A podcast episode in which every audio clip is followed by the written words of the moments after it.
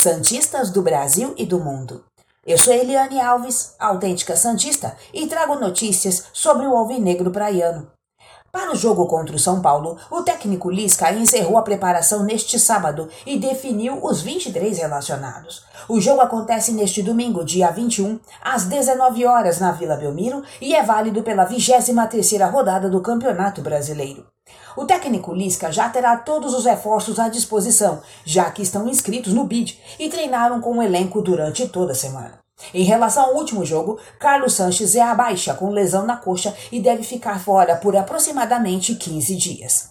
Também não foram relacionados Auro e Bruno Oliveira, que frequentemente estavam entre os jogadores que ficavam à disposição no banco de reservas. O técnico Santista deve promover a estreia de Gabriel Carabarral no lugar de Carlos Sanches contundido e ainda pode trazer a estreia de Soteudo no ataque. Para o jogo, Lisca optou em levar os seguintes jogadores: Goleiros: João Paulo e John.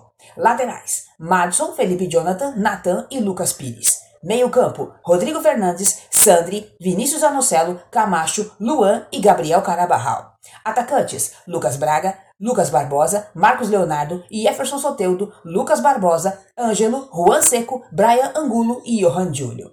Com 30 pontos, o Santos está na décima colocação da competição e busca se manter na parte de cima da tabela, próximo do G6.